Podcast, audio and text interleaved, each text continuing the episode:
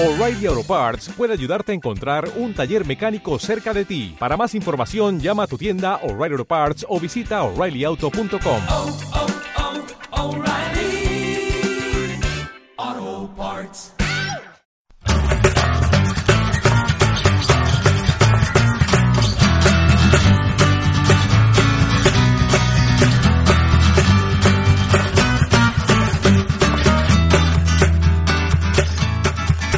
Bienvenidos al reseñotron de Zona Negativa.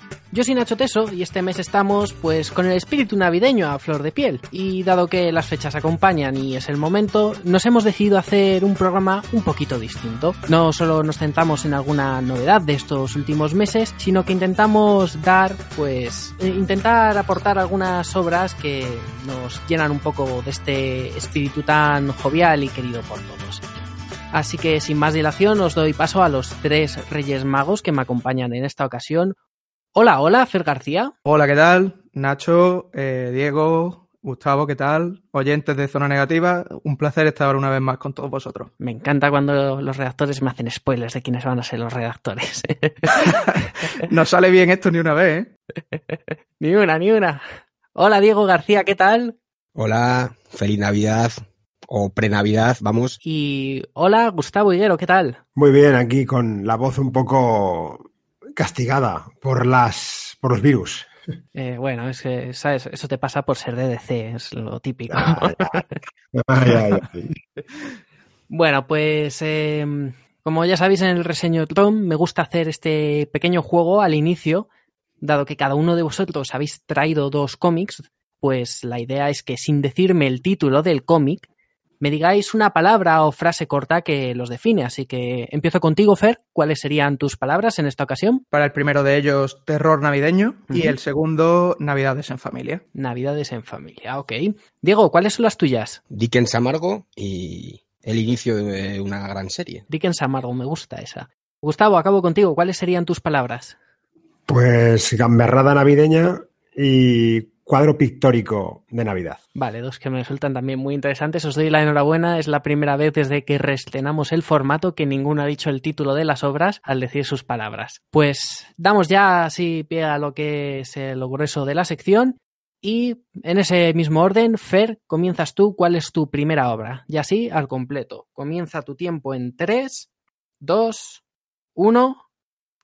La primera obra navideña en la que he pensado es La Imposible Patrulla X número 143, titulado Demonio. Es una, un cómic de la etapa de Chris, de Claremont y, John Byrne. Posterior a la muerte de Fénix, encontramos a la Patrulla X casi al completo en, la escuela, en, en Nochebuena, y vemos como Tormenta ha acabado con una amenaza alienígena. En principio parece que está todo bien, pero hay un superviviente. Volvemos a la escuela de Xavier y vemos cómo abandonan toda la escuela y Kitty Pryde se queda allí sola. A partir de ahí vemos cómo ese superviviente que había escapado a la matanza de, Tormenta va camino de, la mansión de la Patrulla X. Y Kitty, que es un personaje pues que en principio era la más pequeña, una niña, va a tener que hacer frente a, esa amenaza. La, criatura accede a la mansión y comienza una persecución con unos planos muy interesantes, planos laterales donde se ve como Kitty atraviesa las paredes en fase y la criatura las va destruyendo detrás. En fin, es un cómic en el que yo creo que tiene mucho hallazgo de dibujo por los planos y perspectivas que utiliza Byrne, que le da una sensación de dinamismo y de, de contribuye a, a sentir el pánico que está sintiendo Kitty en ese momento. Y un cómic que, que enaltece la figura de Kitty, que llegaría a ser un miembro muy importante de la patrulla, donde se fomenta su, el desarrollo de sus habilidades y de su autoconocimiento. ¿Era este número es una de sus primeras pruebas de fuego, por así decirlo? o- Correcto. Es donde se hace, se hace de valer. Y por lo que por lo que entiendo y por lo que recuerdo, es un número, digamos, que toma prestado un poco la idea de lo que pudiera ser eh, una peli de Alien, ¿no? De Predator o de la Terminator original, ¿no? Con el monstruo que persigue y el, y el héroe, la heroína que está, que está contra las cuerdas en todo momento. Efectivamente, esa, esa es la idea, ese, ese alien, ese, esa criatura terrorífica que te persigue, te acosa, eh, a la que en, un primer, en una primera instancia intentas huir de ella, pero mm, acabas viendo que no tienen más remedio que hacerle frente. Diego, Gustavo, vosotros habéis leído este número, ¿qué os parece? Sí, yo lo he leído, bueno, es la una de las mejores etapas de la Patrulla X, con lo cual estamos hablando de una de las mejores etapas de, de los superhéroes en general. Y yo creo que es casi el punto álgido, bueno, viene después del punto álgido de, de la etapa de Claremont, después de la saga Fénix, a mí me parece un, tebeazo. Tengo debilidad por otras etapas posteriores, yo soy muy fan de la de, de la de Romita, pero a mí me parece un, un redondo, autoconclusivo, o sea, no, vamos, me parece una de las mejores TVOs seguramente eh, como eh, autoconclusivos de, superhéroes. Sí, a mí también me gusta mucho y también lo leí en su día y me gusta, voy a adelantar ya un poco en el sentido de que yo tengo un- algunos que otros problemas con las cómics que están ambientados en la Navidad, ¿no? Porque al final muchos toman digamos la iconografía clásica y la trasladan y al final pues todo es como muy edulcorado y muy lleno de algodón de azúcar y, y arcoíris y nieve y todos los tópicos, ¿no? Pero este cómic precisamente rompe con esos tópicos y bueno, por eso también he traído yo uno que, que intenta romper con esos tópicos y es lo que dice Diego, es, es una lección de narrativa de cómo se puede contar una gran historia en 24 páginas. La verdad que es muy recomendable. ¿Algo más que queráis añadir respecto a este número? Estamos hablando al final de Chris Claremont y John Byrne, así que de base es que es que iba a ser bueno, ¿no? Como dice, como dice Diego, estamos aquí en, una de las etapas en una de las etapas clásicas y fundamentales de la historia de la Patrulla X. Y el cómic, yo creo que es mucho, o sea, el cómic de superhéroes. O sea, yo creo que es un TVO absolutamente fundacional. O sea, la etapa me refiero, no el TVO también, pero la etapa, a pesar de que beba de Aliens un montón, pero, pero al final es un cómic, bebe de Aliens, pero es lo que decía Fer, eh, narrativamente es un TVO súper potente. y con la narrativa propia del cómic, no tiene que tomar prestados cosas del cine, que a mí me parece un, un, un punto a favor, desde luego. Gustavo dice que él no es necesariamente el mayor fan de, de los TVOs ambientados en la Navidad. Eh, Diego, Fer, ¿vosotros en qué punto estáis? El que he traído yo es peor que. O sea, es, es, duro, duro, duro, duro, duro, duro, duro. O sea, es un. Es amarguito el TVO, ¿eh? O sea, es peor que los que he traído, ¿eh? de hecho. Que ya sepa eso. O sea, pero vamos, es mucho más hardcore. Ok, ¿y tú, Fer? Es verdad que yo los dos que he elegido han sido con una visión bastante amable, no nada, nada tan trágico como principalmente el de Diego. que es que, es que bueno, está, bien que al menos uno de vosotros se haya esforzado en traer alegría. No, pero es lo que te, es lo que habíamos comentado. Es decir, pues ya habíamos hablado del, del de los del quinto número de los buenos veranos, que justo sale, sale mañana, que es Navidad, y que si sigue eh, lo que ha, lo que ha contado la serie hasta ahora va a ser un TVO mucho más, mucho más alegre, mucho más positivo. Pero es que claro, sale mañana. Bueno, Entonces todavía no. Lo admitimos y sospecho que ese número acabará por pasearse por el reseñotrón o por alguna otra edición del podcast de Zona. ¿Algo más que queráis añadir respecto a este TVO? Eh, que lo lean. Que lo, lo lea. Exactamente, que lo lean.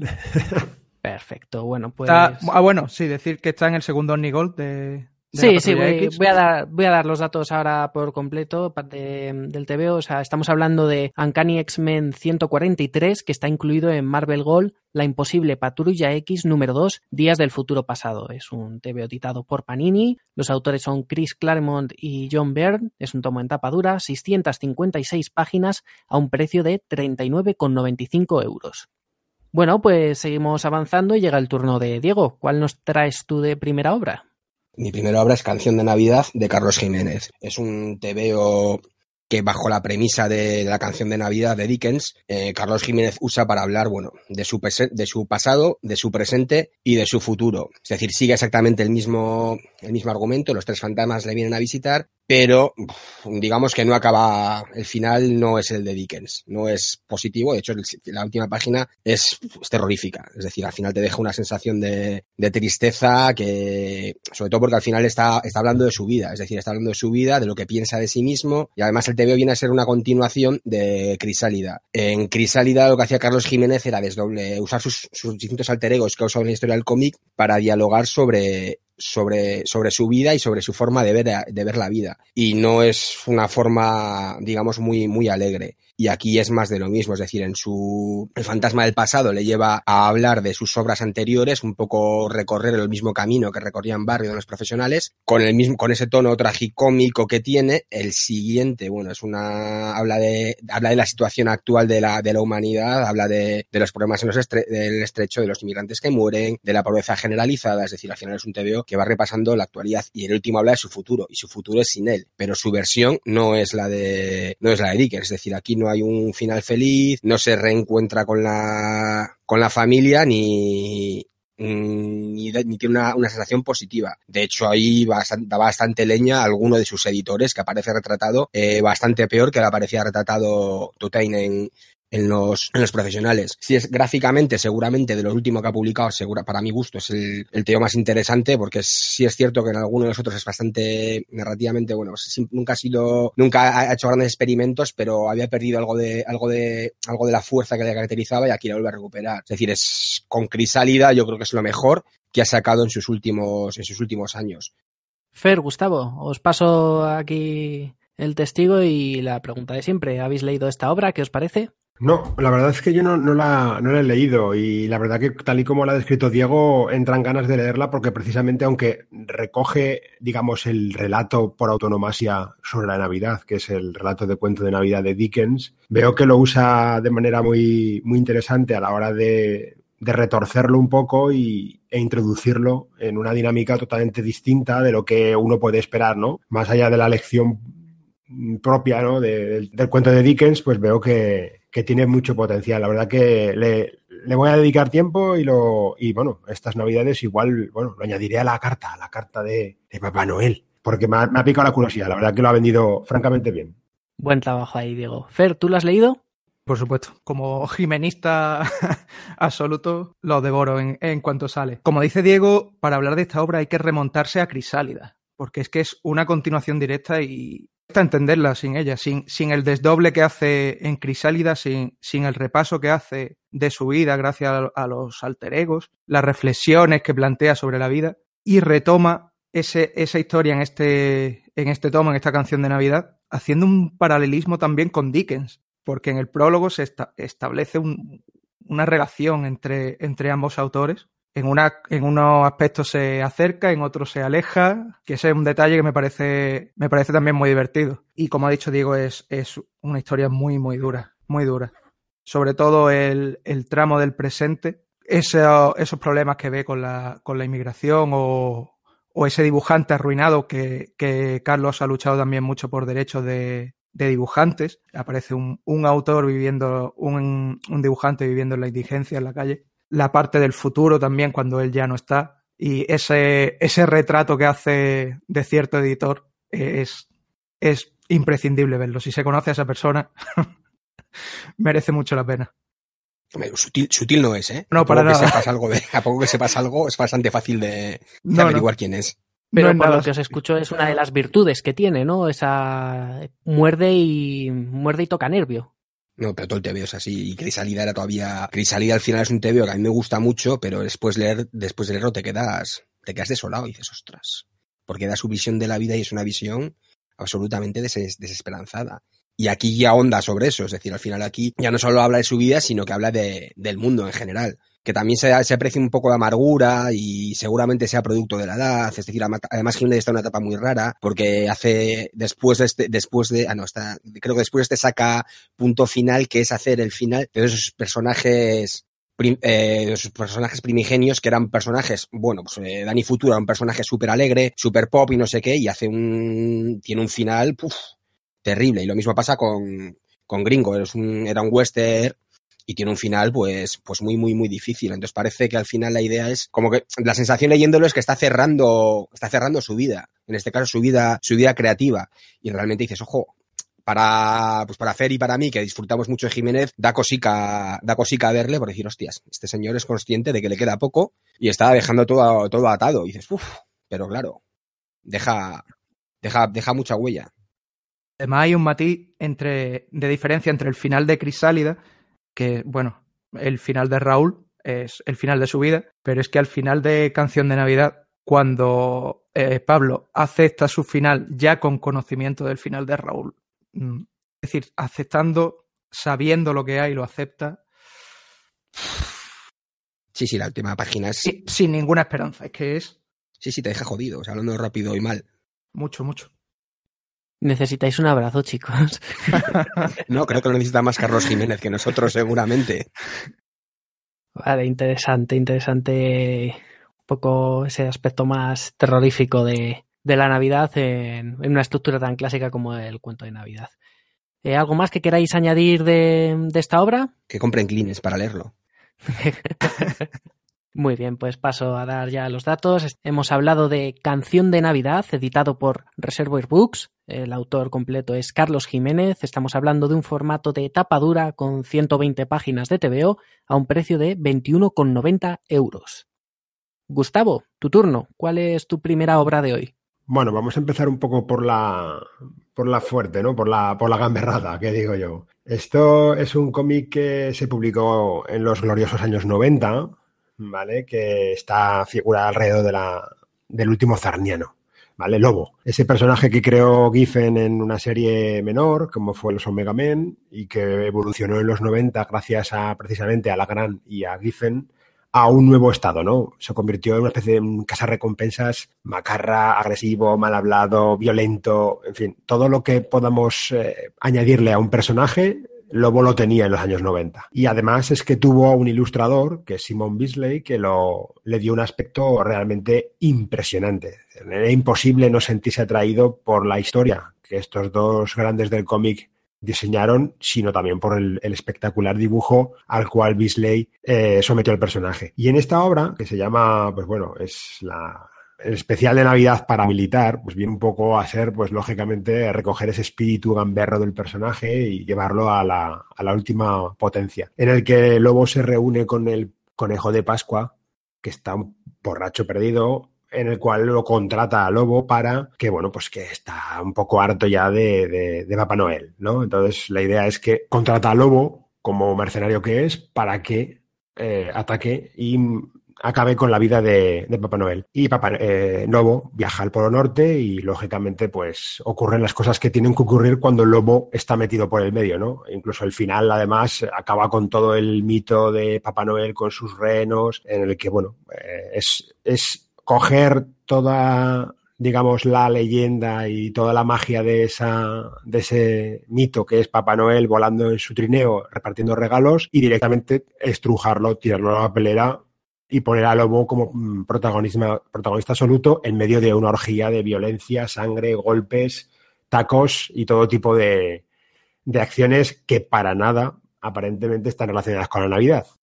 Como bien dice, suena, suena de, de los gloriosos años 90 sin Sí, ninguna clase no, no, de sin ninguna clase de duda, pero también suena un poco más divertido barra entretenido que, que el TVO reflexivo que, Sí. del que habéis hablado antes, el de canción de Navidad. Eh, Diego Fer, ¿vosotros habéis leído este número? Sí, yo sí, yo lo leí cuando, cuando salió. Yo era muy, muy, muy, fan de Lobo. Y este es, es, Lobo, es Lobo en esencia. Es 2000 AD, es toda la- todo el cafrismo de Lobo y dibujado por un Beasley en estado de gracia que sabe darle además eh, un aspecto que, a pesar, que, que con él funciona muy bien y que luego en otros autores no acaba de, funcionar a, ese nivel, para mi gusto, vaya. Es decir, también pasaba cuando, cuando volvía a salir luego en, en la JLI que en la, la saga Rupturas, que tenía este mismo look, pero ya no era, pero no, mm, perdía la gracia, perdía el exceso de, de Beasley, que es lo que le da sentido al, al look y al personaje, yo creo, es decir, al final Beasley es el que mejor lo ha retratado.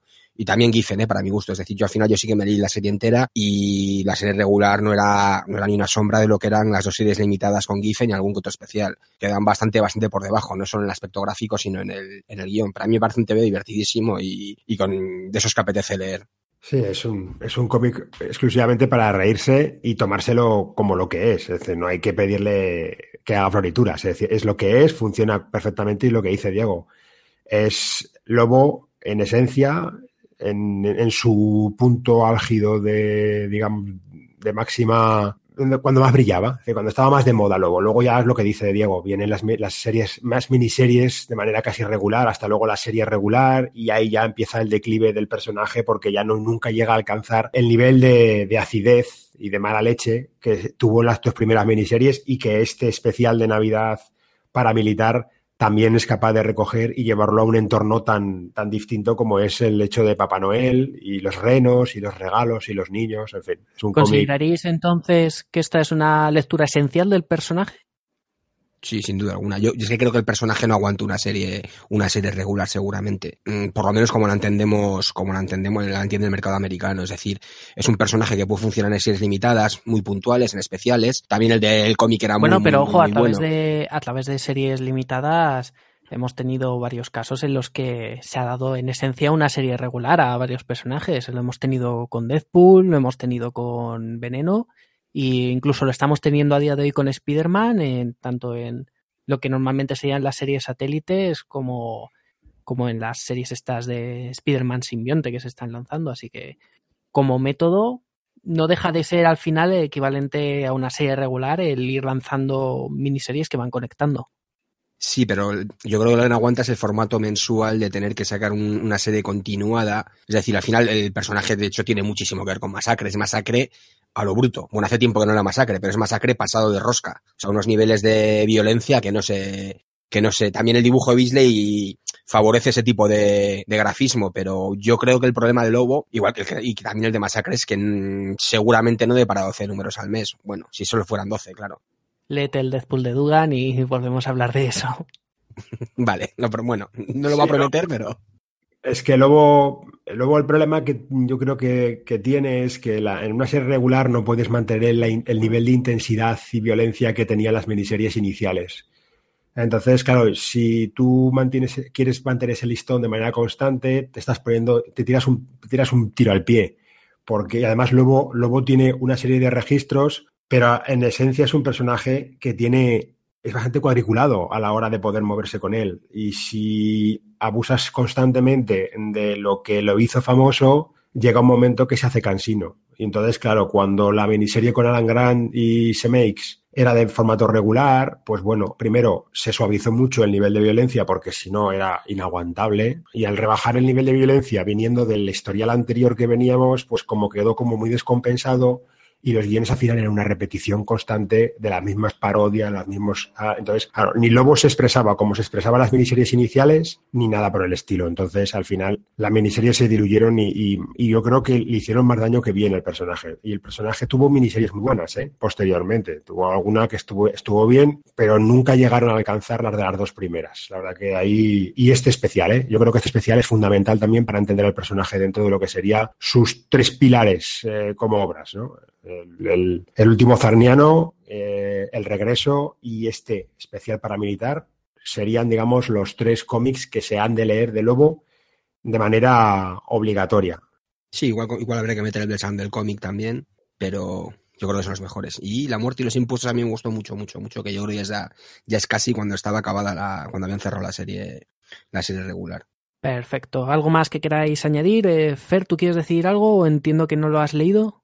Yo no he leído esta obra y creo que se debe a que lo, que lo poco que he leído de Lobo han sido apariciones suyas en otro grupo, nunca me ha convencido y nunca he, buceado en su pasado. Veo que me equivocaba, así que me, ap- me apunto los cómics que dice el maestro Gustavo y, y a ver si disfruto del personaje en esta ocasión. Yo creo que también este es una de las ocasiones en las que el personaje me ha llamado más, porque, pero reconozco que nunca le he prestado mucha atención. ¿Algo más que quieras añadir, Gustavo? No, en principio está, está ahí encima de la mesa para los que quieran una Navidad un poco más agresiva. Pues una vez más hemos hablado de Lobo Paramilitary Christmas Special, que está incluido en Lobo el último zarniano de ECC Ediciones. Los autores son Alan Grant, Kate Giffen y Simon Beasley. Formato cartoné, 160 páginas a un precio de 16,95 euros. Llegados aquí estamos a mitad de programa, por lo tanto llegamos a nuestro habitual descanso con un poco de música y a la vuelta, más cómics.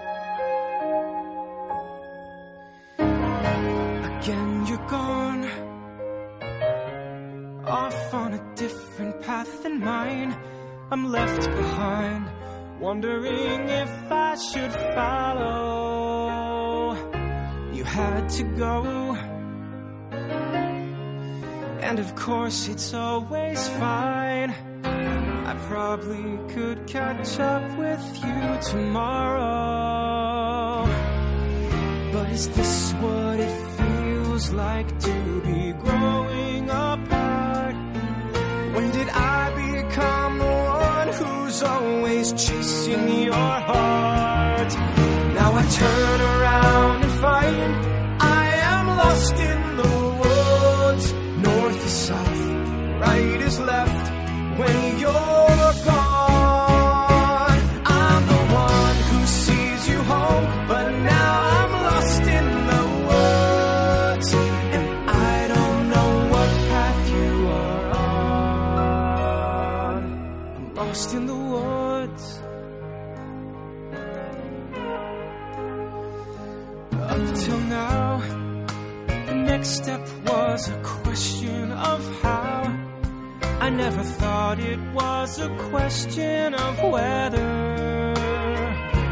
En el reseñotón de Zona Negativa hablamos de muchos tebeos, y es posible que alguno de ellos te interese.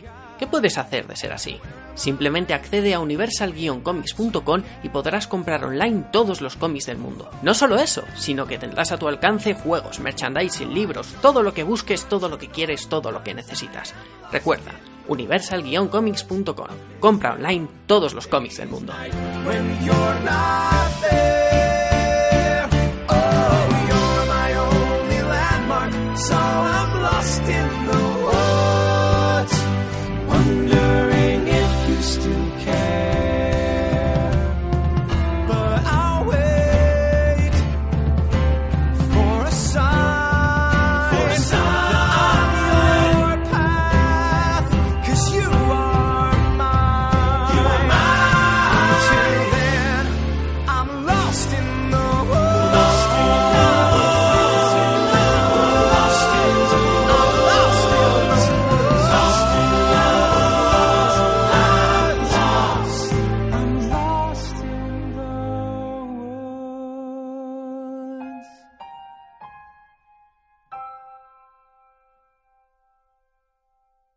Y ya estamos de vuelta en el reseñotrón de Zona Negativa, en esta versión especial de Navidad 2019.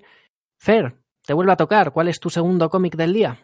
Pues el segundo cómic es Fábulas número, 100 número 56, perdón, titulado Carambolas navideñas. Para el que no conozca un poco la, la historia de Fábulas, estamos hablando de un grupo de personajes procedentes de los cuentos populares, las fábulas, que fueron, se vieron desterrados a la fuerza de, su, de sus territorios y viven en nuestro mundo hoy en día. Básicamente, la, la, historia principal de los 75 primeros números de fábulas es cómo esos personajes eh, sienten el deseo de volver a sus tierras y, se ponen en movimiento para conseguirlo. En este, en este número tenemos un, un paréntesis en, ese, en esa gran guerra contra el adversario para celebrar la, la Navidad. Es un, número dividido en cinco capítulos. El primero de ellos, eh, situado el 22 de diciembre de 1956, donde vemos una figura misteriosa en el Polo Norte intentando acceder a una casa. Esa casa es la de Santa Claus y la figura misteriosa es Jack,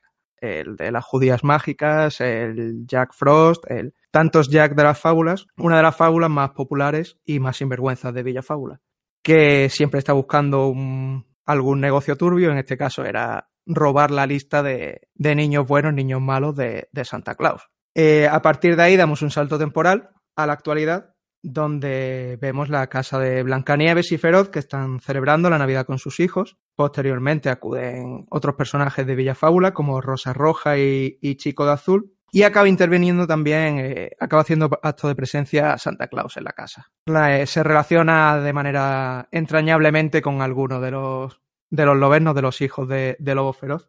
Lo interesante también es que eh, llega un momento en que lo que creíamos que era un paréntesis en la historia principal entronca con ella. Al hacer acto de aparición el personaje de, de Papamoscas. Justo te iba a preguntar que si este número podía servir en plan como one shot para alguien que nunca se hubiera leído fábulas, si este podía servir como número único para engancharle a la serie. Es que requiere el punto de partida es con las lecturas previas, sin ninguna duda. Para conocer la situación de Lobo Feroz, de Blancanieves, de, del personaje de Papamoscas, mmm, se tiene una catarsis en este número y, y, a partir de ahí será muy importante en el futuro. Entiendo. Eh, Diego, Gustavo, eh, ¿vosotros habéis leído Fábulas, este número en concreto? ¿Qué os parece? Yo no lo he leído. Tengo que hacer una confesión aquí delante ahora que no nos oye nadie, y es que Fábulas es una de mis grandes asignaturas pendientes. Solo he leído los primeros 10 o 12 números y están francamente bien, pero en este especie, esta tormenta mensual de novedades que hay siempre, siempre hay como cosas que se van quedando, se van quedando y, y, Fábulas es una de mis asignaturas pendientes y ya te digo, esos primeros 12 números me parecen fascinantes, así que, y como obra completa que es y, acotada, yo creo que, vamos, sé que tengo que leerla, quiero decir, no es algo que me Bueno, que Gustavo, todos, todos tenemos cuentas pendientes y es lo habitual. Yo, por ejemplo, no me he leído Sandman, por poner un ejemplo de tantos posibles, así que, Fer, estás en una posición interesante, a sabiendas de que Diego y Gustavo pues, eh, han mostrado cierto interés por esa Navidad un poquito más gamberra o fuera de lo común, pues eh, puedes venderles este número. ¿Encajaría dentro de lo que has visto que les gusta eh, en lo que llevamos de programa? No, no, la verdad es que no, pero a Gustavo, por ejemplo, lo animo a seguir leyendo porque estoy seguro de que cuando llegue a la marcha de los soldados de, de madera no va a haber marcha atrás va a tener que seguir leyendo y leyendo fábulas. Se nota que, no llegó a ese punto en su lectura.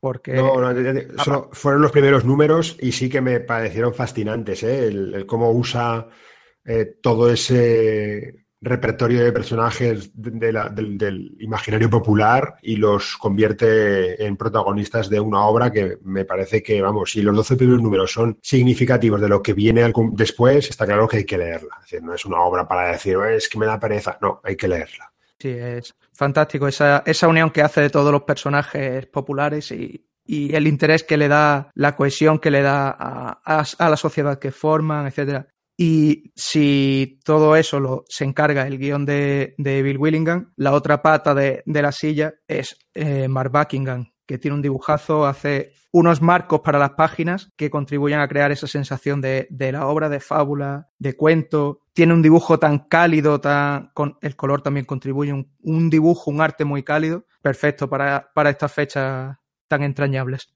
Muy bien, pues eh, dado que yo tampoco he podido, tampoco he leído fábulas, pues tampoco puedo añadir mucho más. Así que gracias por tu reseña, Fer. Eh, me ha resultado interesante y también es una de esas series que estoy seguro de que debería leer, pero bueno, paso a paso que las pilas de lectura se convierten rápido en estanterías de lectura. Una vez más los datos, Fábulas número 56, que está incluido en Fábulas edición de lujo libro 7 de ECC Ediciones, los autores son Bill Willingham y Mark Buckingham, formato cartoné, 240 páginas por un precio de 23 euros. Diego, me da a mí que tú nos traes carbón, ¿no? Sí, bueno, carbón pero de dulce, porque es un gran, es un gran tebeo. Vale, voy a hablar del tercer número de Corto Maltés, dibujado por, o sea, creado por Juan Díaz Canales y Rubén Pellejero, que se titula El Día de Tarowin. Parte de la premisa de que la primera aparición de Corto Maltés es atado a una barca en, medio del mar. Entonces intenta explicar cómo, cómo llegó esa situación. Algo que, leyendo el TVO resulta una mera, una mera excusa para contar otras cosas bastante más interesantes. Es un TVO que retoma muchas de los personajes y las cosas que vemos en, la balada del mar salado, sobre todo en lo, referente al monje, pero también cuenta un par de historias que que son muy interesantes. Corto si es cierto que Corto Maltés aquí tiene un papel un tanto, tanto parecido al que puede tener en algunos números de Spirit, es decir, más que parte activa de la trama, es un observador, pero bueno, también luego participa. Entonces, eh, van mezclando tramas, sin o sea, es una historia larga, no es una historia corta como algunas otras de Hugo Pratt, pero lo que va haciendo es un, digamos, va amalgamando un par de historias que son bastante interesantes. Es decir, al final, bueno, pues un viaje, un viaje por, por todas las islas de, del Pacífico, en el que va, vamos viendo, eh, bueno, pues aparte de referencias a, lo que pasa en la Balda del Mar Salado, vamos viendo cómo se desarrolla la, la relación entre, entre Corto Maltés y Rasputin, que es uno de los puntos fuertes de, de la serie. Eh, es el mismo corto reconocible de, de Prats, el corto romántico, el, ese espíritu romántico inquieto, libertario. Entonces todo eso lo conservan. Es decir, a pesar de ser una, porque en realidad no están haciendo un corto maltés por, por Díaz y Pellejero, sino que están continuando la serie, más que continuando, están rellenando los huecos de la serie, porque este cronológicamente sería, sería el segundo, primero iría la juventud, luego iría el día de Tarowin y luego ya, no miento, hay uno de, hay otro de los previos de ellos también estaría, estaría intercalado. Entonces, bueno, todavía tiene mucho, mucho margen y el TVO tiene exactamente los mismos, los mismos referentes que tenía Pratt, es decir, la aventura clásica, Conrad, eh, London, Salgari, todo eso lo vemos y además la propia, influencia de, de Pratt en la, en la historia. Gráficamente Pellejero eh, consigue, más que replicar, integrar el estilo de, de Pratt en su, en su obra e incluso también eh, en este en este en concreto está la, la narrativa es exactamente es muy muy muy similar a la que vemos en, en la bala del mar salado es decir, al final son cuatro, cuatro, cuatro tiras de viñeta casi por página. Cambia un poco los planos, porque sí que usa unos planos en, usa contrapicados y alguna cosa que Pratt no hacía, pero realmente es un TVO que, sigue exactamente, es muy, muy fiel al personaje, pero se ve la personalidad de, los autores, a pesar de que, claro, Corto Maltés tiene, unos parámetros en los que no te puedes salir, es decir, un TVO Corto Maltés tiene que haber determinadas cosas, se tiene que comportar de determinada forma y tiene que estar dibujado de, de una forma determinada. Me parece una muy buena, una obra muy, muy digna, y un digno continuador de lo que, de lo que, de lo que ha sido el corto maltés de Hugo Pratt. Con la ventaja en este caso de, que el color ya está pensado para, esta la obra está pensada para dar el color y el color se lo da, se lo da directamente pellejero, cosa que no pasaba con Pratt que el color se le dio posterior. Aquí sí se nota que está mucho mejor integrado. De hecho, para mí personalmente, y eso es una opinión, eh, yo creo que Pellejero es mejor dibujante de lo que fue, de lo que fue Pratt.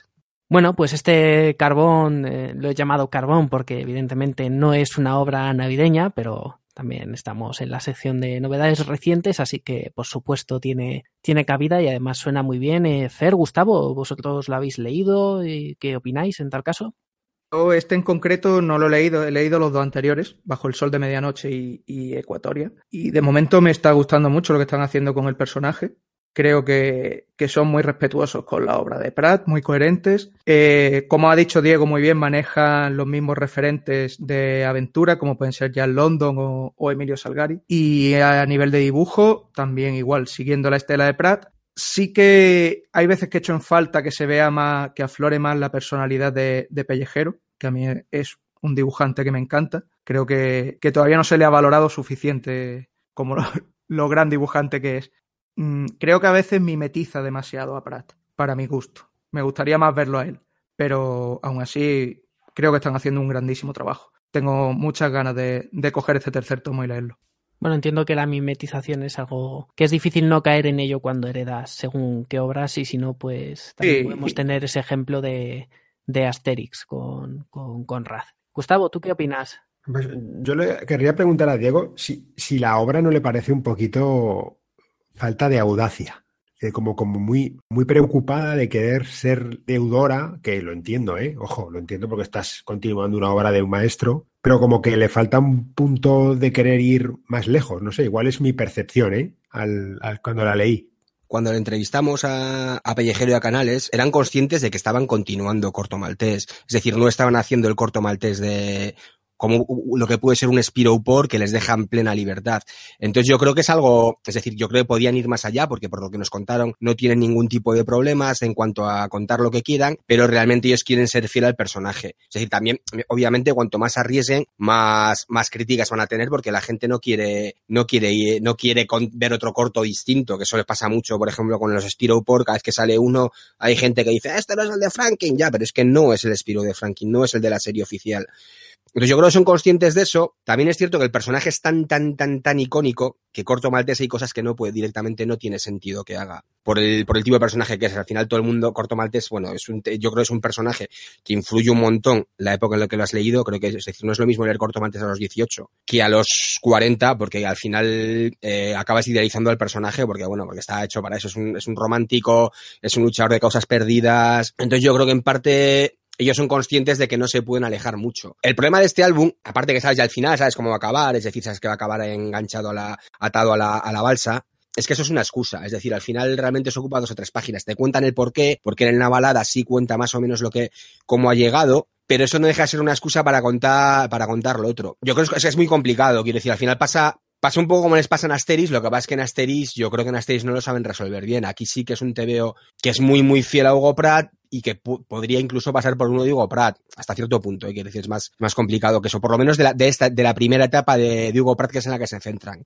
La segunda etapa de corto es más complicada y yo ahí sí que me gustaría verles, porque al final ya entramos en un personaje que es menos aventurero, hay más rollo esotérico, es mucho más, yo creo que es muchísimo más personal lo que hacía Pratt ahí. No sé, mmm, falta audacia, pues posiblemente sí, pero tampoco, tampoco la buscaban, quiero decir, por lo que nos contaron.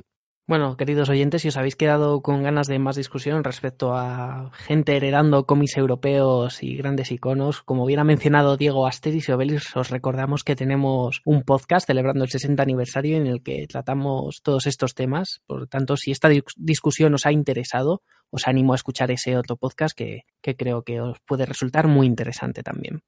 Muy bien, pues hemos hablado de Corto Maltés, el día de Taro Wam, editado por Norma Editorial. Los autores son Juan Díaz Canales y Rubén Pellejero, formato cartoné, 88 páginas, a un precio de 19,95 euros. Gustavo, turno final para ti. ¿Cuál es tu última obra? Bueno, pues esta obra sí que sí que es navideña. Navideña porque además el autor completo, el dibujante Libermejo, así lo quiere y de nuevo recuperamos ese clásico de la literatura, ¿no? Que se publicó allá en el 1843, Dickens, el peso que ha tenido dentro de lo que sería toda, toda la literatura posterior a la hora de influenciar en obras de todo tipo. Este me refiero a, Batman, Batman Noel. Es una obra, pues bueno, pues, eh, en el que el Bermejo asume la autoría completa, tanto del dibujo como de, de la parte del guion, a ver, mejor a nivel de dibujo hay que presentarlo a poco, porque la verdad es que es un, es un autor que está más cerca de lo que sería el álbum europeo que lo que sería una producción puramente americana, con un dibujo pictórico, detallista y una composición de página ejemplar. Y yo creo que ahí la obra cumple a todos los niveles, es decir, es todo un espectáculo página a página, tienes que detenerte, tienes que deleitarte, tienes que recorrer, tienes que tocar, padalear. Eh, puedes casi sentir esa, esa, esa, esos dibujos ¿no? del detalle y esa, ese color que aplica y a la hora de cómo construye una, una escena. Es, es, realmente brillante a nivel visual el, el cómic, eh, es apabullante a todos los niveles. Y como decía, Bermejo, pues bueno, se inspira de nuevo en lo que sería el, la, historia de Dickens, que bueno, pues no deja de recuperarla en, la, esencia más pura, de la visita o el recorrer diferentes momentos de la vida de Batman para tener esa visión del pasado, ese, presente y, ese futuro, ¿no? Entonces, bueno, él, yo creo que él construye sobre el andamio de, Dickens su, su trabajo y a que a nivel visual lo hace francamente bien, a nivel de guion, pues bueno, hay algún que otro roce, ¿no? Es como, como tener un granito de arena en los dientes, ¿no? Sabes que estás disfrutando, lo estás bien, te sientes cómodo en la obra, pero bueno, hay algunas que otras fisuras en las que puedes notar la debilidad de la obra a nivel de guion, pero que se van, ven muy compensadas con lo que sería la parte gráfica de la obra y que, bueno, al final pues eh, él va sorteando de la mejor manera posible y construyendo ese, ese relato, ¿no? Pues bueno, esos villanos son los que, los que van un poco dibujando esa, esa historia. La verdad que, bueno, el, la obra, el único defecto grande que tiene Bermejo es que quiere ser muy literario y hay momentos en que se embarranca el solo, ¿no? A la hora de querer ser tan literario. Un poco es un poco el daño a veces los guionistas, eh, perdón, los dibujantes, cuando dan el salto a ser guionistas, como que quieren decir, fíjate todo lo que estoy construyendo también, no solamente estoy haciendo un relato visual, sino que también estoy regalando y estoy ¿Era su primera obra como autor completo? La primera obra que me dejó como autor completo, pues sí, sí, yo creo que sí y luego ha repetido, ha seguido desarrollando esa faceta o porque de los últimos trabajos que, le he oído, pues en plan cosas como em, sus trabajos con Acharelo y cosas así. Sí, lo que hizo para... una de Vértigo. Por ejemplo, Sí, que ha acabado con su salida por DDC de manera bastante abrupta por, la, por lo que ocurrió con los dibujos. Bermejo ha evolucionado mucho, es decir, su estilo inicial no era ni muchísimo menos lo pictórico que se ve aquí. Es decir, aquí, aquí el, el, dibujante está dando un salto de calidad descomunal y es una obra que, que, bueno, se ha hecho, además se ha hecho muy famosa, es decir, es una obra como muy candente dentro de lo que sería la iconografía de Batman. En muchas conversaciones te va, te va a salir probablemente este Batman Noel entre los aficionados, ¿no? Ojo, no es una historia determinante del personaje, ¿eh? ni muchísimo menos, pero sí que tiene cierto cariz, de hecho se va reeditando y se va siempre, sobre todo por su valor pictórico, ¿eh? su valor gráfico, por encima del, del, guion. Bueno, pues tenemos aquí a dos personas más. Voy a aprovechar eso que has mencionado de que aparecen de forma habitual en las conversaciones. Diego, Fer, ¿aparecen vuestras conversaciones? ¿Vosotros lo habéis leído? ¿Os gusta? Sí, yo sí lo he leído. Eh, bueno, mm, estoy mm, de acuerdo, aunque yo sí que tengo un problema. A mí los dibujantes pictóricos no me, no me suelen gustar mucho y menos en superhéroes. Es decir, al final me parece que tenían sentido cuando no había pelis, pero ahora hacer un, dibujan, un dibujo tan, tan, tan realismo Mm, ya tienes esa cali ya, ese realismo ya lo tienes en las películas. Entonces, eh, reconozco que narrativamente está muy bien, pero bueno, eso, esto, quiero decir, esto es, es, una cosa que me, que me pasa a mí, ¿eh? Yo narrativamente está muy bien, está muy bien dibujado, pero a mí nunca me acaban de, me acaban de entrar ese tipo de, ese tipo de dibujantes tan, tan, tan, tan, tan realistas. El guion es lo que dice Gustavo, a mí el guion me parece que empieza bien, sí es cierto tiene mucho, mucho texto, pero a mitad de, hacia la mitad, un poco después de la, de la aparición de Superman, pues a mí se me viene, se me viene abajo por lo previsible y porque es un poco sin, no sé, es como un pan sin sal. Va perdiendo, va perdiendo chispa. Entiendo que sea un TVO bastante, bastante popular, bueno, pues por el tema que trata, porque al final es un, one shot, está muy, muy bien dibujado, pero a mí tampoco me parece ni de cerca de lo imprescindible del personaje. Sí, es que, es que yo creo que que lo apuesta todo a ser demasiado convencional a la hora de trasladar la idea de Dickens. Y entonces a partir de ahí construyó todo el relato sin ser capaz de salirse de la dinámica. Y claro, eso al final hace que lastra un poco todo lo que sería el, cómic en general. Pero ya te digo, es, al final es una obra, es una obra que está muy, está muy desequilibrada, porque si aquí pones autodibujante, mm, probablemente Noel no sería reeditada como se reedita de manera regular, porque no tendría ese valor que tiene desde un punto de vista visual. Y la verdad que no tendría un guion más interesante. Pues puede ser, claro, es que todo depende. Al final, al final los dibujantes, dibujantes que asumen la parte de guion, y esta es una idea muy personal mía, todos pecan un poco al final de hacerse de manera inconsciente guiones para dibujar lo que les gusta dibujar y dibujarlo de la manera que más les agrada. Entonces, eso a veces condiciona mucho la historia, porque la llevan por donde quieren ellos que ir y entonces hacen trampas para que ocurran las cosas que tienen que ocurrir. Le pasa a Sim Murphy también. Sam Murphy ha, estado reventando eh, en ventas con El Caballero Blanco. Es una gran, gran historia de Batman, pero es una historia súper tramposa. ¿Vale? Entonces, bueno, al final, ¿por qué? Porque él lo que quiere es, se hace una caja en la que él se mete y está muy cómodo porque dibuja todo lo que le gusta. Entonces, bueno, pues yo creo que Bermejo también aquí pega un poco de eso. Pero que bueno, que al final es, por eso digo que es una obra que es imperfecta, en, fondo eh, y forma, pero y que se queda desequilibrada por culpa de que el dibujo brilla muchísimo y el guion no está, digamos, a la altura de lo que uno ve en cada página a medida que va pasando. Fer, ¿tú quieres añadir algo respecto a esta obra? ¿La has leído? Sí, yo coincido con Diego, con Gustavo, que destaca ante todo el dibujo. Hay poco que comentar del arte de, de Bermejo, las composiciones de páginas, etcétera pero a nivel de guion, para mí es que no se sostiene. Es una lectura, es una lectura farragosísima, con unos, unos textos muy pomposos que entorpecen la narración. Bueno, tiene ciertas virtudes también. Me parece muy correcta la elección de los tres fantasmas, por ejemplo. Creo que son personajes que tenían que ser ellos y la aparición de, del segundo de, de Superman eh, a nivel visual es eh, perfecta. Esa, esa, luminosidad, esos dorados que mete en la página, lo que representa Superman en contraposición a lo que representa Batman, creo que está, está muy bien conseguido, pero, pero la, la lastra mucho el guion. Para mí no, una historia muy discreta y no, no va a pasar a los anales de la, de la grande historia de Batman. Sí, a mí me llamó la atención, eh, sobre todo comparándola con la de, con la de Jiménez, que con la, con el mismo, con la misma base, Jiménez le saca muchísimo más jugo a lo que contó, a lo que contó Dickens para contar lo que él quiere contar realmente, porque al final, eh, ese es el problema, que realmente tampoco sé qué quiere contar realmente aquí Bermejo. Es decir, en, la de Jiménez queda muy claro lo que quiere contar, pero aquí Jiménez no se sale para nada de la, de la novela, quiere hablarte un poco de, de Batman, con una comparación, queda todo muy, no sé, es un poco lo que dice Gustavo, pero además todo es muy, hacer un análisis muy somero de la, de la obra de Dickens, es decir, quedarte con la, con, con, la base de lo de Dickens, pero sin todo lo que, todo lo que había detrás. Que yo creo que la, o sea, comparar a Batman con, con Scrooge está, está bien, pero daba para muchísima, por una reflexión mucho más profunda, pero claro, esa es la reflexión mucho más profunda, no puedes dibujar a Batman saltando por las, por los tejados y poniendo posturas más, más de Batman. Entonces, si tuviera Bruce Wayne mucho más, más peso en la historia, yo creo que funcionaría mejor y le permitiría hacer unas reflexiones eh, mucho más acordes. Al final me da un poco la sensación de que por muy rica que pueda ser la estructura de cuento de Navidad, a veces es un poco como una pequeña cárcel para según qué autores. En ese sentido, quizá de las obras que habéis traído me han llamado más la atención el, número único de, Lobo, por ser algo que precisamente se salga de lo que podamos considerar una estructura clásica o incluso también el número de, fábulas, eh, incluso aunque esté basado curiosamente no en, en cuentos, eh, en cuentos y personajes clásicos, igual también me da esa sensación de, de intentar algo más propio. No sé si tenéis una sensación similar. Sí, se atreve mucho más. Se atreven más.